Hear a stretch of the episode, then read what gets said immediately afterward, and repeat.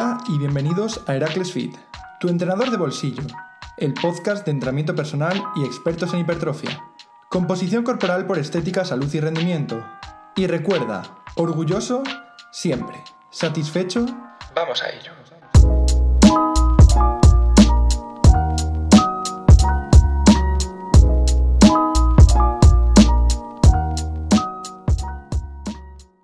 Hola y bienvenidos de nuevo al podcast de Heracles Feed. En primer lugar, pues queríamos pedir perdón por la ausencia durante todos estos meses que hemos estado bastante liados en, un proyecto bastante grande que hemos tenido la oportunidad de montar y abrir nuestro propio centro de entrenamiento personal presencial aquí en nuestra ciudad, en León, en Ponferrada y nos ha tenido pues ocupado la mayor parte de todo este tiempo. Entonces, teníamos bastante contenido que traer, bastantes proyectos y podcasts y hoy ha sido la oportunidad de poder eh, recomenzar este, esta segunda temporada.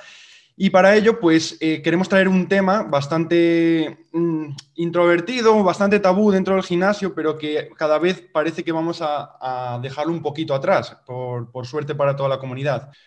Por suerte, por desgracia, los prejuicios pues, son algo que nos toca convivir eh, socialmente dentro de este mundo. Y, si nos adentramos más en él, todavía dentro de lo que es la musculación, vamos pues, un poco sobrados estos prejuicios. Aunque son eh, innumerables las veces que seguramente hayamos escuchado o intuido pensamientos prejuiciosos, hoy venimos a tratar uno en concreto, la propia ganancia de masa muscular en mujeres. Eh, seguramente hayas escuchado comentarios como yo muy grande no, me quiero poner y a la mínima pues gano masa muscular o mm, comentarios de, esta índole. Eh, para esta segunda temporada siguen las sorpresas y hoy pues venimos con una, nueva y, bastante gorda. Hoy damos la bienvenida a, a, la influencer española valenciana de moda, a la reina de las dominadas, podríamos decir. Bienvenida, Sofía. Muchísimas gracias. La verdad es que para mí, vamos, estoy encantadísima de estar aquí. Bueno, Sofía Maudos es, eh, para quien no la conozca, que a día de hoy creo que cualquier persona que esté un poco metida en lo que es las redes sociales eh, la conocerá, pero vamos a hacerla como siempre una pequeña entradilla, ya que es nuestra invitada de lujo en este caso. Eh, para quien no la conozca, pues es una chica de 20 años, nacida en Valencia y que empezó en el mundo de, de la calistenia en este caso, a los 17 años de edad, muy pronto. Eh, rápidamente descubrió sus altas capacidades para el entrenamiento de la fuerza y, entonces comenzó a trabajar en el gimnasio. Con un progreso físico espectacular, podríamos decir, Sofía ha conseguido inspirar actualmente a sus más de 80.000 seguidores y que seguramente sigan creciendo en sus propias redes sociales. Actualmente trabaja de colaboradora con marcas del sector fitness, de entrenadora personal y recientemente, que luego te voy a pedir, Sofía, que nos matices un poco esto, ha lanzado su propia aplicación de entrenamiento móvil eh, ¿Cómo, en primer lugar, Sofía, cómo te sientes siendo tan joven, habiendo entrado en el mundillo hace dos días y, haberte asentado de esta manera? Pues la verdad, súper agradecida por todas las oportunidades que he tenido, aunque sí que es verdad que es un trabajo que cuesta bastante esfuerzo abrirte un hueco en, en este ámbito del deporte. Y nada, con muchísimas ganas de seguir creciendo, adelante más proyectos, pero muy feliz de poder dedicarme a lo que me gusta realmente. Ya. Bueno, para terminar de matizar esta biografía, nos gustaría saber eh, más de ti, en este caso ya adentrados al mundo de entrenamiento. ¿Por qué, ¿Por qué empieza a entrenar Sofía? O sea, ¿qué inspiraciones tenías? ¿Qué objetivos? ¿En qué personas te inspirabas? ¿Qué, vivencias te ocurrieron para, para apuntarte, no a un gimnasio, sino para empezar a trabajar un poquito más tu condición física? Vale, pues la verdad es que yo desde que tengo uso de razón he hecho algo de deporte. O sea, yo empecé con tres años a hacer natación y desde entonces pues he hecho casi todos los deportes que, me podía imaginar. Siempre me ha gustado ir probando deportes nuevos. He hecho eso, natación, después hice ballet en el conservatorio, luego me apunté a danza moderna, he hecho surf, he hecho equitación Luego me aficioné al running porque mi padre hacía maratones y empecé a salir a correr con él, que también él es una de las personas que me ha inspirado a empezar eh, en el mundo del deporte porque él es súper deportista y eso desde pequeña me lo ha ido inculcando. Qué guay. De hecho, hoy en, sí, hoy en día muchos días entreno en el gimnasio con él y para mí es, vamos, mi mayor inspiración es mi padre. Qué bueno. Y, y, luego ya eso, probé la calistenia y sí que es verdad que ahora estoy más metida en el mundo de la calistenia y del gimnasio, pero me sigue gustando hacer deportes nuevos y probar otras cosas. La verdad que es, eh, sinceramente, deberías sentirte afortunada por realmente tener una educación tan ligada a lo que es la salud y la propia actividad física. Es un, es un lujo y que no en todas las casas se puede contar con ello. Y actualmente creemos y esperamos que es eh, un poco más por, por eh, desconocimiento propio que no por falta de voluntad, porque muchos, en muchos de los casos eh, pensamos que la actividad física es entretenimiento solo y no es así. Entonces, la verdad que es debes estar orgullosa en ese sentido, es totalmente lo que dices tú, de poder contar con una inspiración así. Vale, eh, segunda pregunta, segundo tema que quiero tratar contigo. Muchas mujeres, eh, como sabrás, infinitamente mejor que yo, tienen miedo a, la hora de trabajar fuerza, sobre todo por prejuicios. Eh, ¿Quién mejor que tú, creo, que para decirles algo sobre que si una mujer pues, coge una pesa, coge una mancuerna, no, va a generar una hipertrofia exagerada? Quiero en este caso que nos hables un poco también de limitación fisiológica básica o de diferencias entre sistemas hormonales, estética corporal, eh, un poco englobando todo este propio tema. Vale, yo creo que es un prejuicio por el que muchas, y yo me incluyo, hemos pasado porque yo empecé Creo que la primera vez que pisé un gimnasio fue con 15, 16 años y no tenía ningún conocimiento, o sea, cero sobre fitness, ni entrenamiento, ni nada. Entonces, eh, pues yo también he caído en ese prejuicio. Al principio, cuando empecé a entrenar, iba al gimnasio y únicamente hacía cardio, no hacía nada de musculación. Después, cuando empecé a entrenar musculación, solamente hacía pierna, no hacía nada de brazo porque, vamos, pensaba eso, y, supongo que a muchas mujeres les habrá, em, con toda la información que tenemos en redes sociales, con divulgadores como tú, eh, con este podcast, con otras cuentas de Instagram, canales de YouTube, como que este mito está llegando a desaparecer un poco, aunque sí que es verdad que todavía queda mucho trabajo por delante.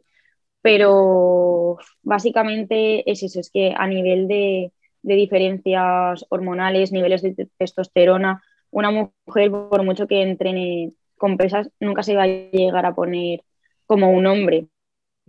Efectivamente. Por diferencias fisiológicas entre, entre ambos. Si no usa sustancias exógenas. Entonces, pero bueno, igualmente yo pienso que esto cuando realmente te das cuenta es cuando empiezas a entrenar tú y dices, madre mía, sí que es difícil ponerse fuerte. O sea, no es lo que yo me pensaba, porque mucho que te digan, hasta que no lo veas tú por tu propia experiencia, yo creo que ahí es cuando realmente te das cuenta.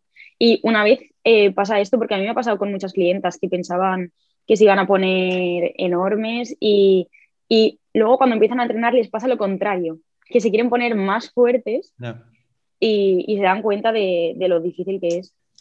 Bueno, separando evidentemente eh, lo que son los cánones de, de, belleza y estéticos, que son cada uno personales y ahí no nos vamos a meter en todo el podcast, eh, yo creo que lo que es el trabajo de, de, fuerza hipertrofia dentro de una mujer repercute a nivel estético muy, muy, muy, muy diferente en un hombre, y no solo por el propio tamaño muscular.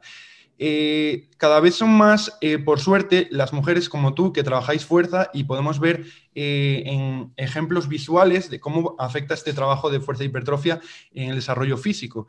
Y vemos como mientras que un hombre, la propia, como hablabas tú, las propias diferencias hormonales y fisiológicas trataban de generarle un desarrollo muy distinto en una mujer, eh, no quiero hablar de tonificación porque sabemos que no es un término correcto, pero sí que es cierto que eh, no es una ganancia de masa muscular exagerada, sino que es como, entre comillas, más moldeada, en el sentido de que sus grupos musculares, al generar pues, más tono muscular, evidentemente, más redondez, eh, un poquito más de separación muscular, dentro de lo que es un, cuerpo más pequeño, genera un efecto visual muchísimo más llamativo. Entonces, en este sentido, aunque una mujer no genere una masa muscular pues, a la altura de la que está generando un hombre, sí que el efecto visual de la ganancia de masa muscular repercute incluso todavía más eh, alto de lo que puede ser en el cuerpo de un hombre, para mi, para mi parecer, vamos. Sí, sí, totalmente. Vale, respecto a este, a este tema, también eh, existe evidentemente la, la, otra cara de la moneda, y es que si eh, en este caso tenías prejuicios, alguna vez has, escuchado algún comentario negativo acerca de este, de este tema o alguna vez has escuchado algún prejuicio directamente sobre tu cuerpo?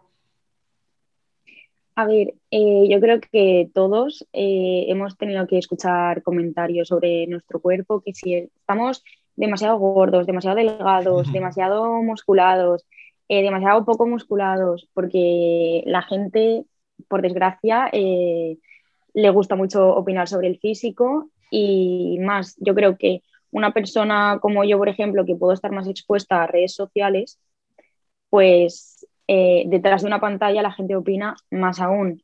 Pero sinceramente me da igual porque eh, al fin y al cabo nunca vas a estar al gusto de todos. O sea, a unos les vas a encantar, a otros no les vas a gustar nada. Cada uno tiene un gusto y, y al fin y al cabo tienes que trabajar por lo que te guste a ti y a quien le guste pues bien y a quien no le guste pues también. Correcto, sí, sí, sí, totalmente.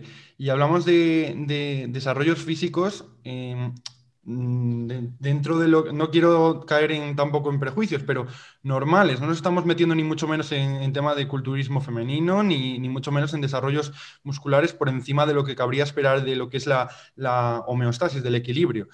Eh, no me quiero imaginar, la verdad, comentarios que pueden sufrir o, el, tipo de, acoso directo, porque podemos llamarlo así, eh, mujeres que tienen un desarrollo físico realmente muy, por encima de lo normal. Eh, vale, entonces, ligado a esta pregunta anterior, ¿cómo ha evolucionado tu cuerpo, Sofía, a lo largo de toda tu experiencia con el entrenamiento de pesas? No solo tampoco te quiero preguntar a nivel muscular, sino condición física en general.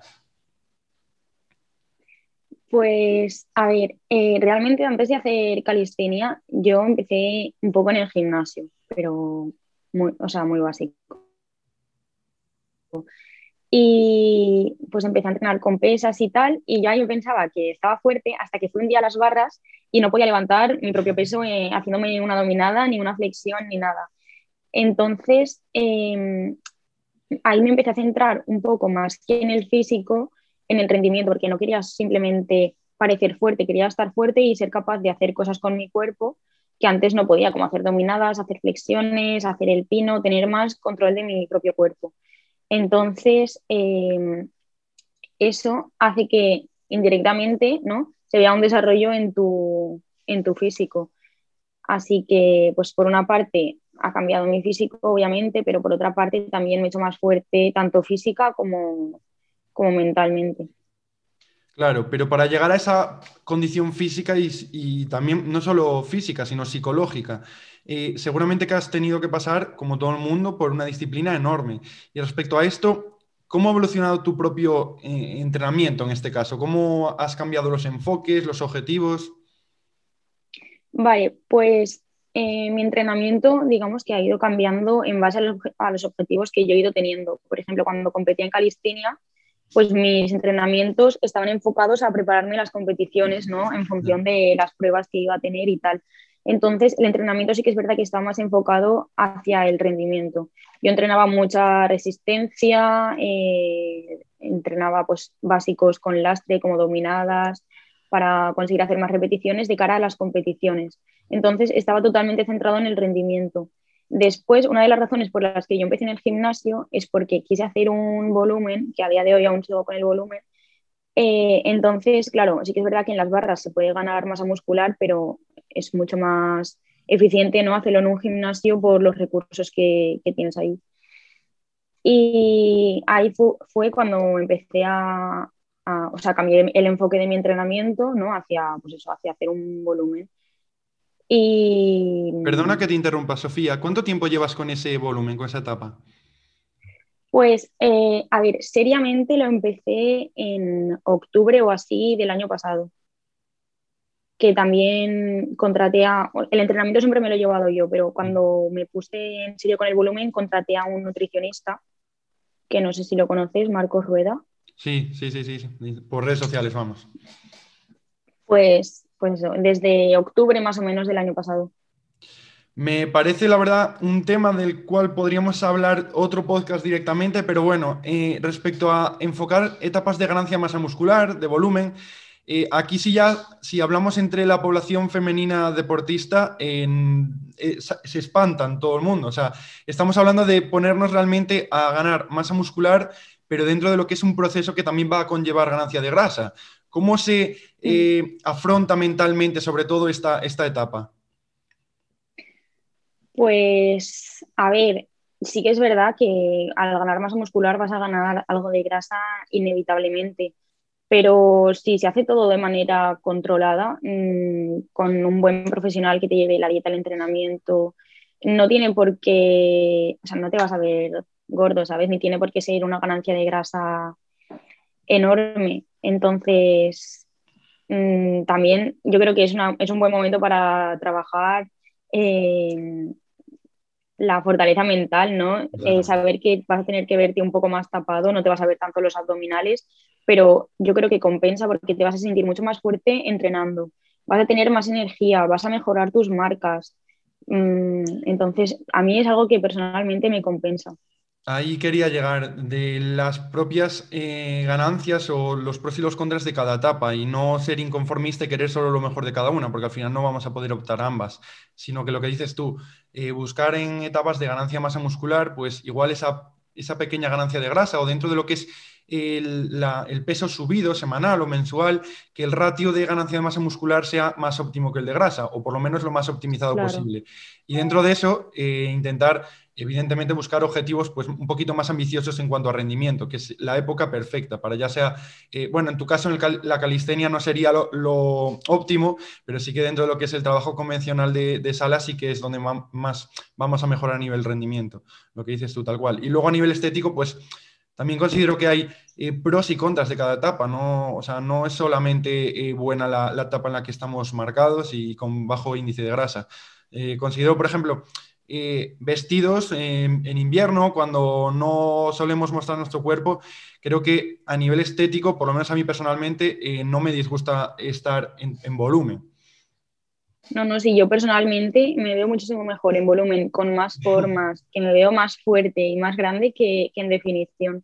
Yo me veo muy pequeñita. Claro. Bueno, Sofía, sabemos que este propio cambio físico no, se consigue solo con entrenamiento, sino que evidentemente, como dices tú, eh, se requiere de una alimentación específica. Coméntanos lo mismo eh, que acerca del entrenamiento, cómo ha evolucionado tu, tu, alimentación, el enfoque de tu dieta, la flexibilidad, si se ha vuelto de menos a más estricta. Vale, pues a ver, igual que el entrenamiento, yo cuando competía en calistenia, eh, la verdad es que la dieta no, ni me la llevaba nadie, ni me la hacía yo, ni me cuadraba nada, o sea, comía lo que, lo que fuera, o sea, de manera más o menos intuitiva. Y mm, una vez empecé con el volumen, eh, fue eso cuando contraté a Marcos, que me hizo la dieta de volumen, y estuve así desde noviembre hasta marzo en Tena y allí ya empecé a llevármela yo. Como más o menos ya sabía las calorías que él me ponía, los macros y todo eso, pues empecé a, cuadrármela yo y a día de hoy, eso, a día de hoy me tanto el entrenar como la dieta yo. Eh, y la dieta no es una dieta cerrada, sino que me cuadro en base a las calorías y macros que tengo, lo que me apetezca. Ya, vale, o sea que podríamos decir que eh, actualmente llevas una dieta flexible. Sí, exacto. Genial. Eh, continuamos, Sofía. Junto a la propia alimentación tenemos una, una, rama muy importante dentro de lo que es el rendimiento deportivo y que es también bastante polémica, que es la propia suplementación. Sabemos, evidentemente, que trabajas con marcas de suplementación y que, obviamente, pues al igual que nosotros, eres partidaria de incluirla en el día a día. ¿Qué suplementación utilizas o cómo se ha desarrollado esta mentalidad ante la suplementación? ¿Cómo, lo mismo que antes, ¿cómo se ha ido desarrollando tu preparación a lo largo del tiempo en base también a la suplementación? Vale, pues a ver, suplementación la verdad es que utilizo bastante poco. Eh, simplemente proteína ISO eh, y creatina todos los días y luego puntualmente algún preentreno o en alguna época de así más estrés melatonina, pero vamos, básicamente simplemente proteína y creatina. Tampoco soy muy partidaria de, incluir mucha en casos como el mío, que no estoy en una competición, que no tengo ningún objetivo más allá del volumen, no tengo ninguna patología, no necesito suplementar tampoco con nada. Entonces, de momento solamente utilizo eso. Vale, genial. Me, gusta evidentemente que eh, aún siendo eh, patrocinadora o, colaboradora con marcas de suplementación, seas completamente sincera a la hora de decir, mira, eh, yo me cuido, mi dieta es bastante variada, no tengo tampoco objetivos muy peligrosos, entre comillas, como puede ser eh, poner tu cuerpo un límite eh, fisiológico tan demandante como es una competición y la suplementación que tomo pues es básica. Yo soy partidario de exactamente lo mismo, o sea que coincidimos también en ese tema. Y bueno, recapitulando entonces todo, eh, ¿cómo ha evolucionado? Claro, es que... Dime, dime. Que, que, es eso, o sea, por mucho que yo esté con una marca, tampoco voy a recomendar nada que yo no guste, que vea que no es útil, que, que la gente va a tirar su dinero comprándose eso, porque muchas veces me preguntan, oye, ¿qué, qué más grasas me recomiendas de Procis o qué X? Y yo, pues sinceramente ninguno. Para eso no, no te gastes el dinero, ¿sabes? Así mm. que coincido totalmente contigo. Genial, Sofía. Entonces, recapitulando ahora todas estas preguntas que te he hecho hasta ahora, ¿cómo ha cambiado entonces tu filosofía en general acerca del mundo fitness? Vale, pues a ver, sí que es verdad que yo soy una persona muy de extremos y cuando me da por algo lo llevo súper al extremo. Entonces, eh, cuando empecé a entrenar, pues sí que he pasado por épocas de llevarlo todo súper estricto, de no saltarme ningún entrenamiento, la dieta súper estricta, eh, renunciar a planes por eso, por no saltarme el entrenamiento, por no saltarme la dieta.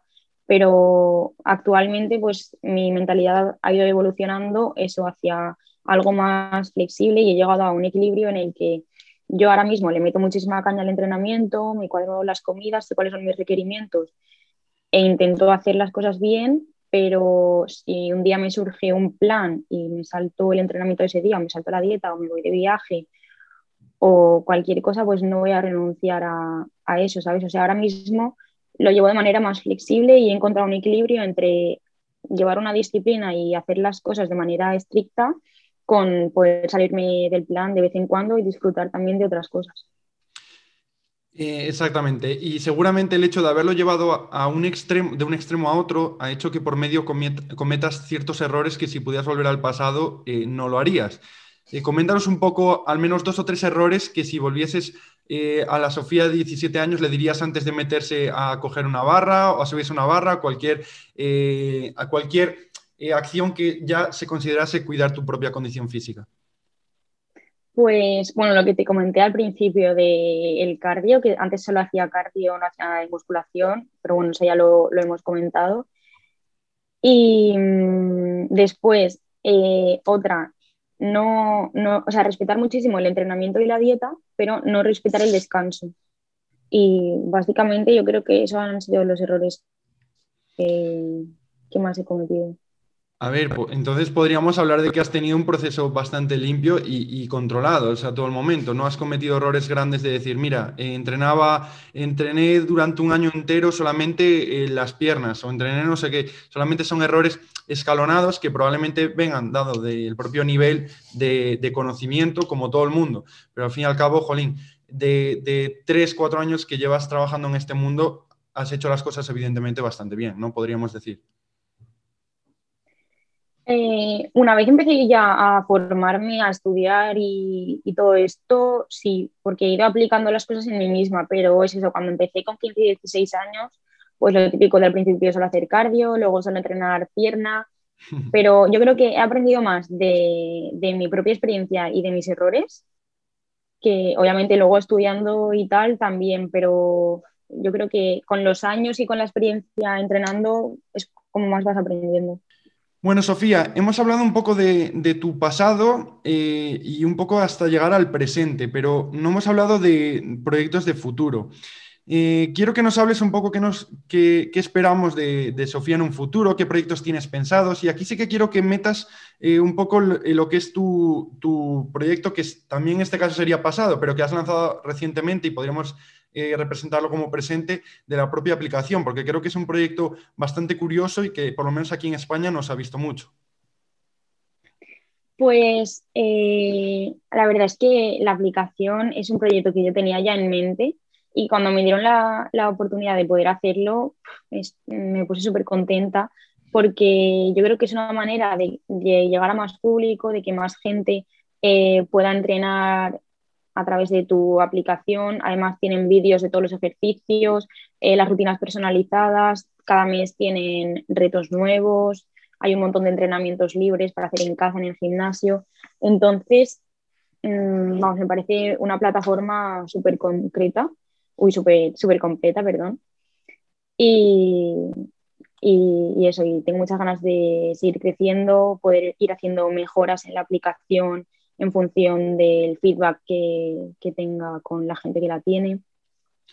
Y luego, otros proyectos, pues me gustaría volver a competir, la verdad, cuando, cuando vuelvan a hacer eh, competiciones de calistenia, que no sé cuándo será porque ahora mismo por el COVID está todo paralizado. Y básicamente, pues seguir creciendo en Instagram, seguir formándome, eh, hacerme mejor profesional y poder aportar más contenido de, de calidad. Sofía, ¿cómo se llama la, la aplicación para la gente que, que, nos escucha? Se llama Bejao Fit y en, mi, en, mi bio, en, la biografía de mi Instagram tienen ahí el link directo a, a, la aplicación. Genial. Y si quieres hablar un poco de la membresía, cuánto cuesta a, al mes o al, al, año, para que la gente se haga una idea de la cantidad de contenido que tiene realmente por un precio insignificante de formación. Vale, pues la verdad es que intentamos hacerla a un precio accesible para todo el mundo, sobre todo ahora en, en los tiempos que estamos pasando, que están muchos gimnasios cerrados y creemos que iba a ser muy útil para, para personas que tenían que entrenar en casa y necesitaban una rutina eh, a seguir para, para mantener la motivación, porque muchas veces entrenar en casa, pues si no tienes tu rutina cada día, no tienes una planificación que seguir, eh, se hace más cuesta arriba, ¿no? Entonces, el precio de la, de la, aplicación son 49 euros, 12 meses enteros, o sea, un año, eh, 49 euros. Y ahí les entra una rutina personalizada que cada día te dice tu entrenamiento del día y lo puedes hacer tanto en casa como en el gimnasio. Eh, después, cada mes van saliendo retos, por ejemplo, tenemos un reto de progresión de dominadas, un reto de abdominales, un reto de HIIT y luego además tienen entrenamientos libres. Por si tú haces tu entrenamiento del día y quieres seguir entrenando o un día te apetece hacer un entrenamiento diferente, tienes entrenamiento pues en TRX, entrenamiento con fútbol, entrenamiento de cardio y, claro. y muchísimos más. Es que quería pararme bastante porque y aquí aprovecho a felicitarte porque me parece un proyectazo el hecho de que, eh, siendo conscientes de que eh, tú misma has, has, manifestado por redes sociales que aunque eso no sustituye a un entrenador personal, sí que es una alternativa enorme a las personas que, como dices, no encuentran motivación o quieren algo útil y que valga realmente la pena para trabajar desde sus casas o en situaciones en las cuales pues, no permita ir al gimnasio o aunque yendo al gimnasio tengan un guion y que no estén tampoco que estar contratando directamente a un entrenador, que tampoco tengan un objetivo súper ambicioso, pero que se quieran claro. cuidar. Entonces, en ese sentido, tienen, como digo, muchísima formación por un precio que realmente para lo que vale, para el valor que tiene, pues es realmente insignificante. Entonces, me parece por ese, por ese lado, y más con tu edad, el emprendimiento que has tenido y, y el pedazo de proyecto que es, que pues eso, darte la enhorabuena porque me parece realmente muy, muy meritorio. Ay, pues muchísimas gracias. Vale, Sofía, eh, te vemos por redes sociales eh, muy rodeada de culturistas y la verdad que pues nosotros por aquí somos muy, muy culturetas. Eh, la verdad que nos gusta mucho el culturismo, incluso pues tenemos nuestro propio equipo de competición. Eh, supongo que evidentemente se te habrá pasado muchas veces por la cabeza, pero eh, me has hablado de competición en calistenia y culturismo. Vale, la verdad es que sí que se me ha pasado por la cabeza porque soy una persona muy competitiva y siempre que he hecho algún deporte, pues me gusta llevarlo un poco más al límite, ver hasta dónde soy capaz de llegar y participar en competiciones. Con el culturismo lo mismo, sí que es verdad que sí pues lo tengo ahí en mente, prepararme algún día para competir. De hecho, el año pasado iba a empezar a, prepararme y con todo lo de la pandemia y tal, al final decidí posponerlo porque eh, quiero disfrutar de la preparación, no que me esté encerrando el gimnasio cada dos semanas, eh, poder ir a las competiciones y que puedan venir mis amigos a verme porque se puede viajar, ¿sabes? Porque ahora mismo están haciendo competiciones sin público y, y bueno, quiero, quiero hacer una preparación bien y poder disfrutarla. Así que quizás eh, cuando pase todo esto sí que, sí que me lo planteo. Pero de momento no lo tengo en mente. A ver, evidentemente, eh, preparación, conocimiento y desarrollo físico eh, te sobra para subirte una tarima. Te lo dice un preparador de culturistas, pero eh, es cierto que a nivel mental, probablemente una competición de culturismo sea de las más demandantes en cuanto a lo que es el, deporte amateur y profesional, evidentemente. Y en ese sentido, por lo que dices tú, tener la cabeza en tu sitio y saber que tienes la seguridad de poder trabajar a gusto, prepararte en un gimnasio y disfrutarlo, es vital, porque que te puedan eh, ya no solo encerrar, sino tener la propia incertidumbre de que, de que es posible a uno, dos o incluso tres meses de la preparación, eh, es complicado. Y, yo el año pasado viví una preparación de un, competidor nuestro, de nuestro equipo, con esa incertidumbre, con cambios de fechas por medio y demás, y es, complicado. Y más en el estado físico y mental que te encuentras, que estás bastante susceptible y, es lo que dices tú, necesitas estar seguro y no es ni mucho menos la mejor fecha para prepararse. Claro, y luego también lo que has comentado del estado mental de este tipo de preparaciones es que yo, como te he comentado antes, he pasado por más extremos, ¿no? De llevarlo todo súper estricto, de no tener nada de flexibilidad. Y ahora mismo, pues como te comentaba, estoy en, un momento que, lo llevo de manera más flexible, que he encontrado más el equilibrio y tampoco sé si, si me gustaría eh, volver a, a, llevarlo todo súper estricto, ¿sabes? Entonces, eso también es una de las cosas que me echa un poco para atrás.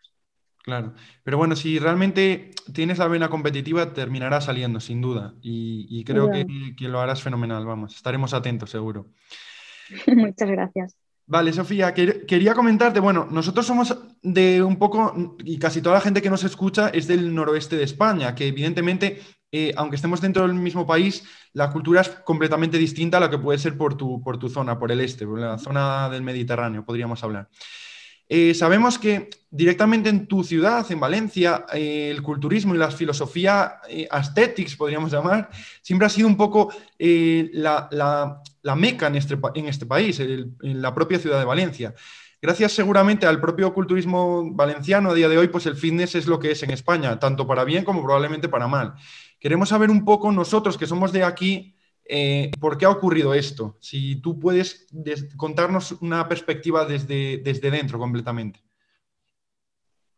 Pues la verdad es que no sé 100% por qué, pero sí que es verdad que aquí en Valencia hay mucha cultura del culturismo, de la competición y tal. Y yo creo que en parte es por, los, por algunos preparadores que hay aquí, porque tenemos preparadores muy buenos que han sacado a, muchos campeones al escenario y, creo que eso puede ser uno de los motivos por el que aquí el culturismo esté tan, no sé, tan extendido. Y, también porque creo que hay muchos gimnasios que no son los típicos gimnasios comerciales, ¿no? que son gimnasios en los que prácticamente el 99% de los usuarios son culturistas de, competición. Entonces, eh, yo pienso que muchos culturistas, porque a mí me ha pasado con amigos, han empezado con estos preparadores de manera online, ¿no? Y finalmente se han ido viniendo a Valencia a vivir. Entonces, eso puede ser uno de los motivos, pero realmente no sé. La verdad que envidiamos mucho cuando mostráis por redes sociales eh, el hecho, pues, eh, mismo en tu caso, vas a un parque, está el parque lleno de gente haciendo calistenia. Vas a un gimnasio y tienes el gimnasio al aire libre, con el, tiempo que, hace por vuestra zona, que es envidiable. Eh, vais a cualquier sitio y, es que os juntáis cuatro, cinco, seis, diez personas, las cuales compartís al menos parte de vuestra propia filosofía de, de entrenamiento. Entonces, en ese sentido, para la gente que estamos aquí un poco más en guetos, podríamos decir, eh, es envidiable. Y, nosotros siempre hablamos de, jolín, hay que ir eh, allí, vivir la experiencia, pasar una semana y la verdad que con, esa filosofía que transmitís desde allí, inspiráis a mucha gente y es lo que digo yo, tanto para lo malo como en este caso, sobre todo para lo bueno, hubo ese, ese boom por esa zona. Y creo que debemos mucho a lo que es el, no solo el culturismo, sino el fitness en tu, en tu zona. Claro, pues nada, ya sabéis, veniros para aquí. pasaremos por verano seguramente por ahí, no, nos daremos una vuelta. Vale, Sofía, me gustaría para terminar, pues hacerte una serie, como una especie de trivial rápido, una serie de preguntas rápidas que, quiero que contestes simplemente nada, con una frase o dos. Y si vemos que alguna, pues quieres matizar algo más, pues eh, adelante. En primer lugar, quiero que comentes eh, un alimento favorito. La crema de cacahuete. Ya la tenía apuntada en la, mente.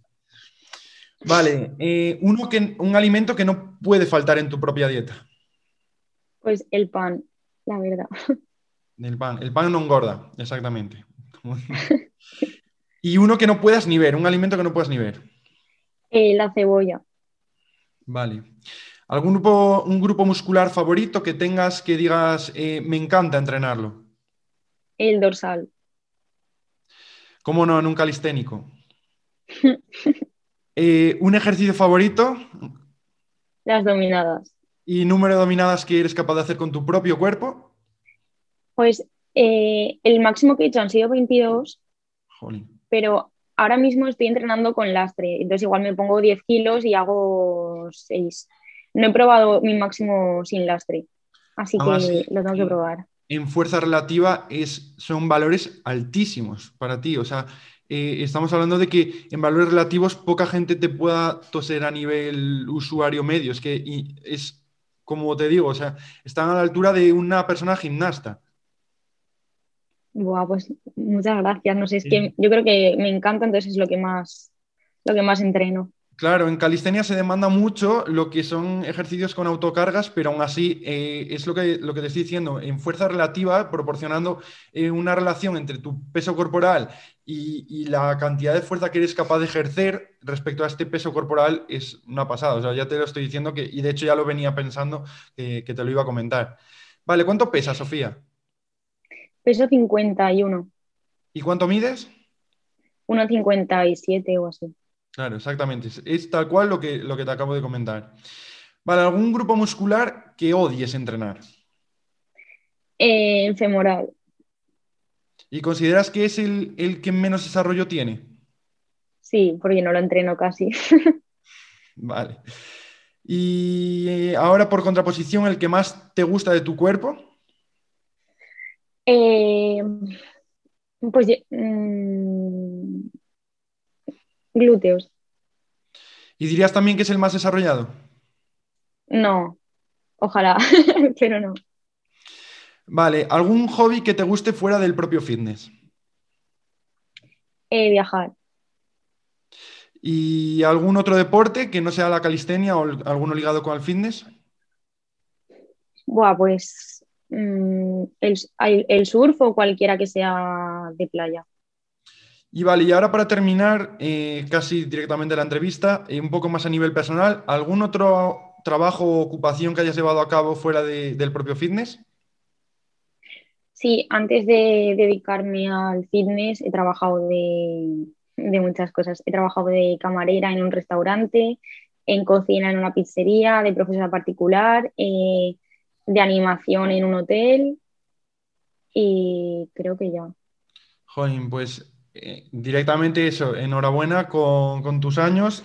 Eh, me alegro mucho, tenía muchas ganas de, traerte al, episodio porque sin duda eres y seguirás siendo una inspiración para, muchas de las chicas que empiezan y que están en este mundo.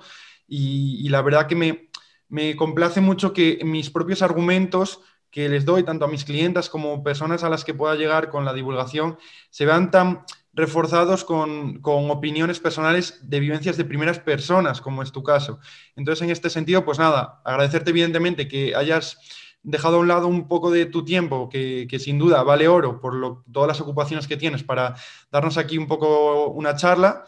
Eh, espero que la gente se haya entretenido y nada, pues eso, dejo que te despidas.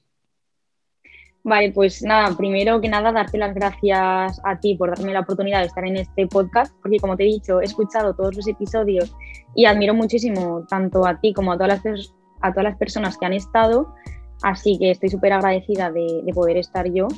Y nada, espero que a la gente le guste, que le haya aportado algo y eso.